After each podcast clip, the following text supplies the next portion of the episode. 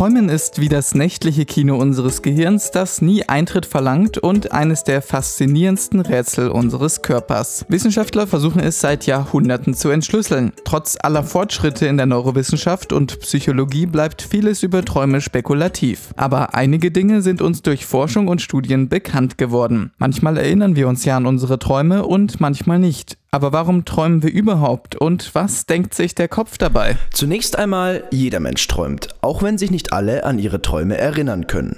Ob man sich an seine Träume erinnern kann, hängt von verschiedenen Faktoren ab, wie zum Beispiel die Schlafqualität, das Stresslevel und sogar persönliche Gewohnheiten können Einfluss nehmen. Die Inhalte und Themen der Träume sind jedoch höchst individuell und können von persönlichen Erfahrungen, Ängsten oder Wünschen beeinflusst werden.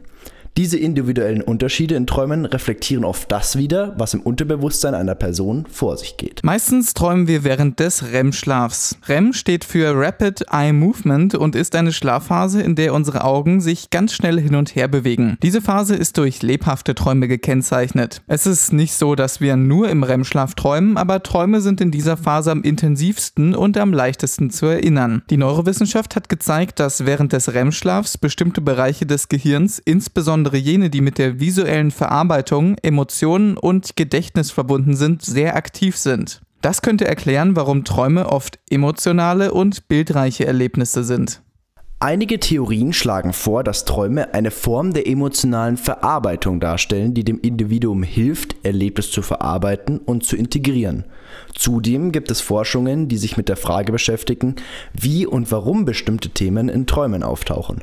Beispielsweise können wiederkehrende Träume oder Albträume auf ungelöste Konflikte oder tiefsitzende Ängste hinweisen. Ein großer Wissenschaftler in der Traumforschung war Sigmund Freud. Nach der Theorie von Freud sind Träume der Königsweg zum Unbewussten. Er glaubte, dass wiederkehrende Träume oder Albträume Ausdruck verdrängter Konflikte oder unerfüllter Wünsche sind. Diese Träume bieten somit einen Einblick in die tieferen Schichten unserer Psyche, die im Alltag verborgen bleiben, meinte Freud.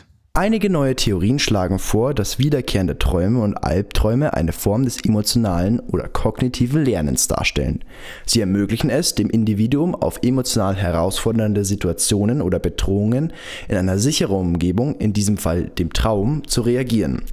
Diese Perspektive deutet darauf hin, dass solche Träume eine adaptive Funktion haben können, indem sie die Person direkt auf die Bewältigung ähnlicher Situationen im realen Leben vorbereitet. Träume können Emotionen verarbeiten. Forschungsergebnisse deuten darauf hin, dass Träume dabei helfen, emotionale Erlebnisse zu verarbeiten. Sie können uns ermöglichen, mit Angst, Trauer oder Stress umzugehen. Manchmal reflektieren Träume unsere Gefühle oder bestimmte Ereignisse oder Personen in unserem Leben. Wir sind Simon und Luis und nächste Woche nehmen wir euch wieder mit in die Welt der Alltagsphänomene.